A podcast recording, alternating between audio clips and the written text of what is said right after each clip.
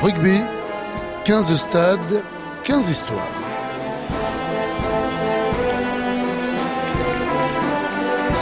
Bienvenue à l'Arms Park de Cardiff, situé en plein cœur de la ville, complètement transformé pour la Coupe du Monde 99 et rebaptisé Millennium Stadium.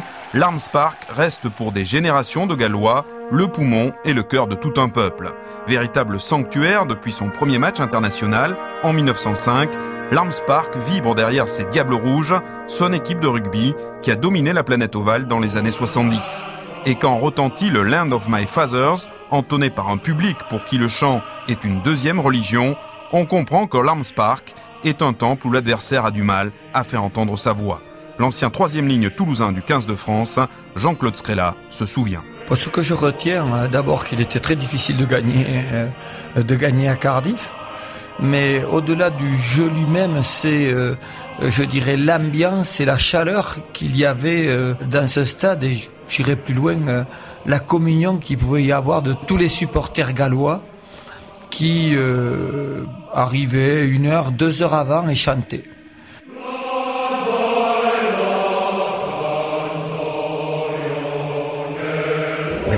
Imaginons un stade, le stade de France à la place des Halles, milieu de Paris. Jean Cormier, grand reporter au Parisien. Euh, c'était ça, ou sur la place de Notre-Dame. C'était ça, c'est-à-dire, ça veut dire aussi l'importance qu'a le rugby euh, pour les Gallois. Hein. Pour moi, il y a deux, deux pays où le rugby est vraiment roi, c'est la Nouvelle-Zélande et euh, le Pays de Galles. Hein. tout tourne autour de, de ce ballon ovale. cet Arms Park, c'était fabuleux, et puis ce nom d'Arms Park, c'était magique. Quoi. Il y a des noms comme ça.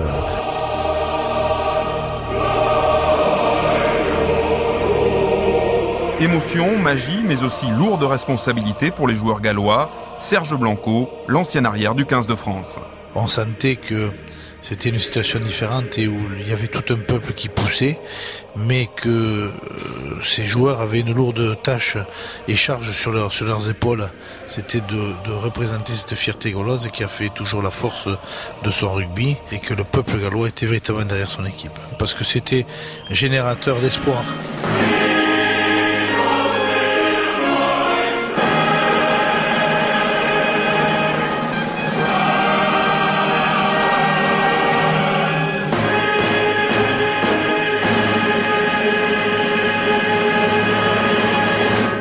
Diable Rouge, Beatles du rugby, la génération galloise des années 70, a enchanté même ses adversaires, Jean-Pierre Rive, l'ancien capitaine emblématique des Bleus.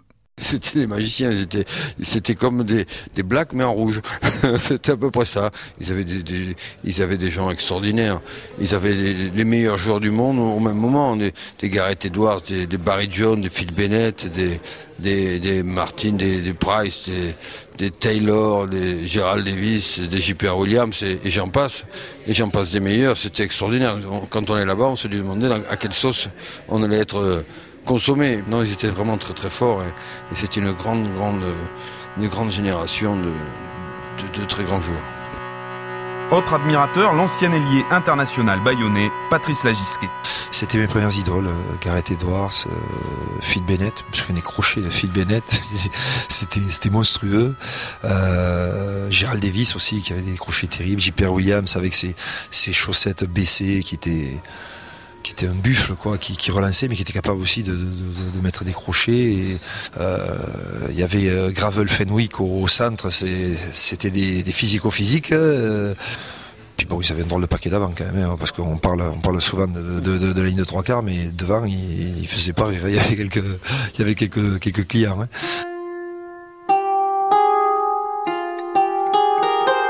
Et pour Henri Garcia, ancien directeur de la rédaction de l'équipe et historien du rugby, Gareth Edwards et ses partenaires ont marqué l'histoire du jeu.